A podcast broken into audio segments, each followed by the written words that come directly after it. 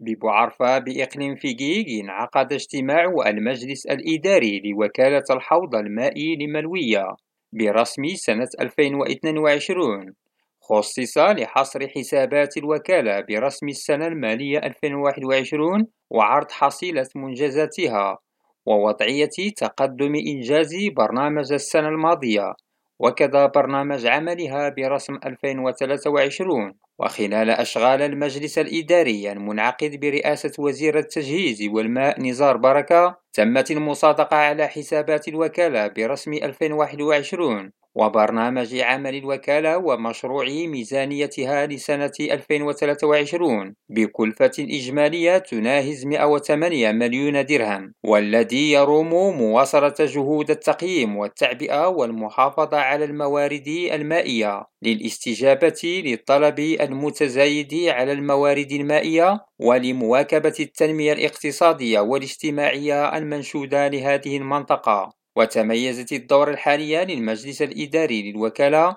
بالتوقيع على الاتفاقية الإطار للشراكة والتعاون تتعلق بتمويل وإنجاز مشاريع تنمية وتعبئة الموارد المائية بإقليم فيجيك. الحسين العوان ريم راديو وجدة.